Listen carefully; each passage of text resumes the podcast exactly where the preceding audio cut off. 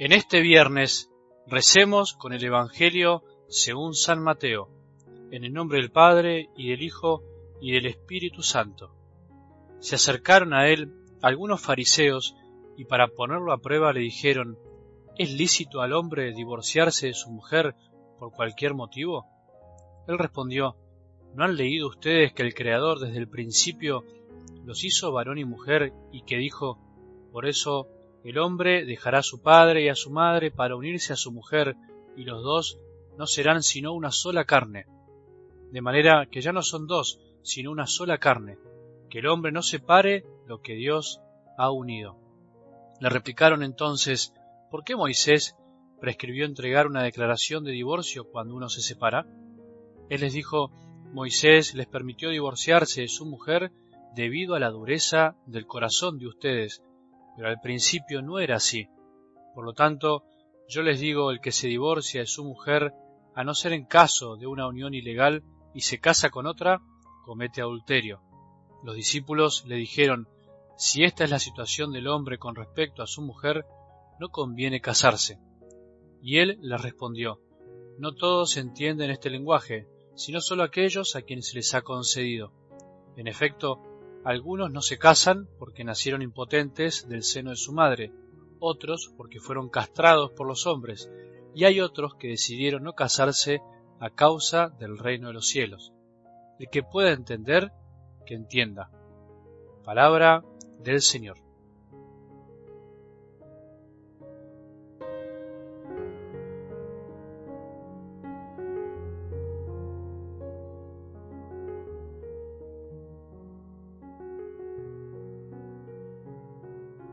Cuando probamos y vemos qué bueno es el Señor, como decía el Salmo del domingo pasado, cuando vamos experimentando que nuestro buen Dios es un Padre de amor, que atrae, y no un Padre que impone y obliga, quitándonos la libertad, el estar con Él se vuelve agradable, y no es una costumbre, sino una necesidad del corazón que clama y desea estar con el buen Dios.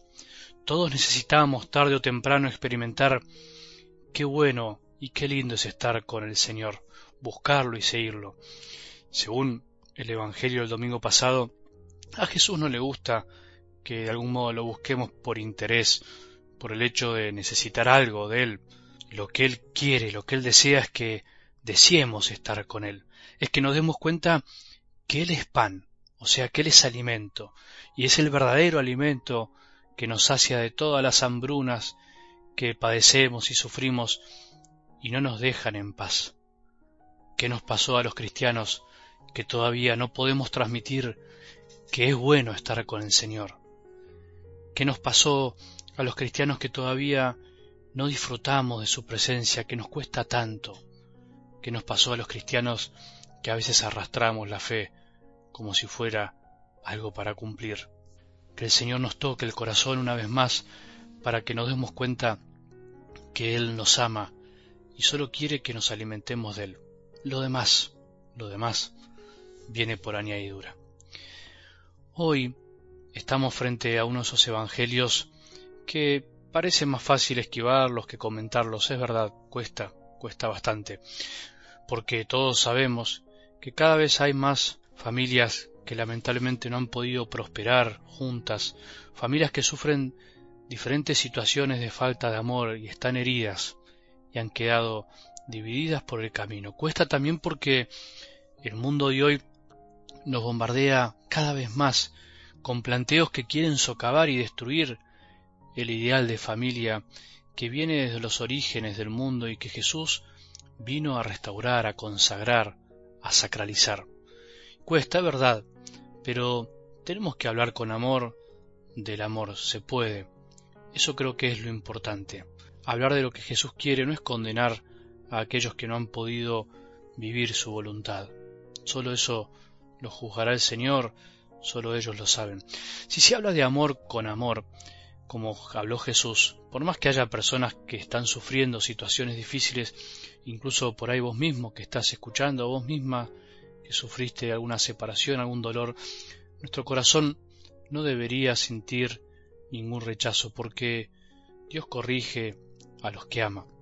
Se me ocurre, para graficar algo del Evangelio de hoy, decir que el matrimonio cristiano podríamos compararlo con una barca que anda por las aguas de este mundo, golpeada por las olas y el viento en contra, pero en la cual varón y mujer reman juntos, acompañados siempre por Jesús. La barca en realidad la timonea él. Los casados diríamos que reman junto con él. Las dificultades para amarse no son de ahora, siempre fue así.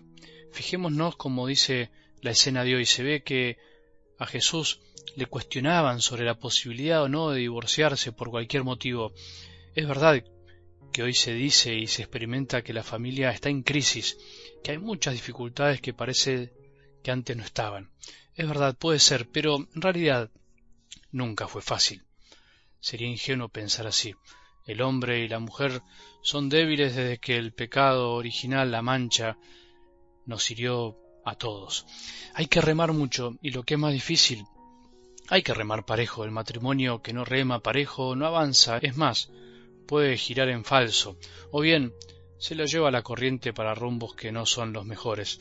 Por eso Jesús desea que los dos sean una sola carne y que el hombre no separe lo que Dios ha unido porque quiere cuidar lo más sagrado que tiene el hombre y que más lo hace feliz, el amor verdadero, el que sana y santifica.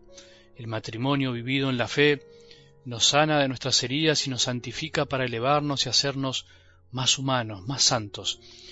¿Cómo Dios va a desear otra cosa, otro camino distinto a este? Sería una gran contradicción de parte de Dios y de la Iglesia que enseñemos otra cosa, porque Dios ama para siempre y confía en nosotros para que logremos lo que Él desea.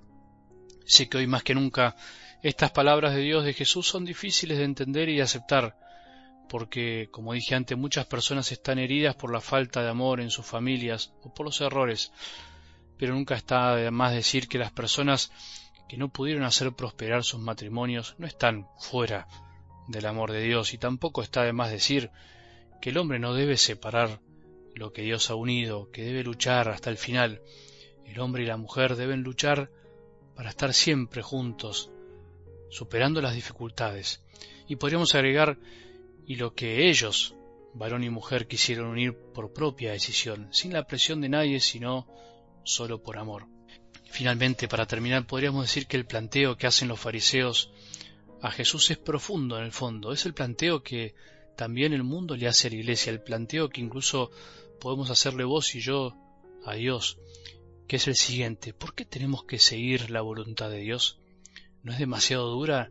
¿No es demasiado exigente? ¿Es posible hacer lo que Dios quiere siempre? ¿Que el hombre y la mujer estén para siempre unidos en medio de un contexto tan difícil? Las respuestas las dejo para que las contestemos cada uno, pero me animo a decir que no hay nada más placentero que hacer la voluntad de Dios. De eso debemos estar seguros. Probemos y veamos qué bueno es el Señor. Probemos y veamos qué bueno es cumplir siempre su voluntad, aunque a veces cueste mucho. Que tengamos un buen día y que la bendición de Dios, que es Padre misericordioso, Hijo y Espíritu Santo, descienda sobre nuestros corazones y permanezca para siempre.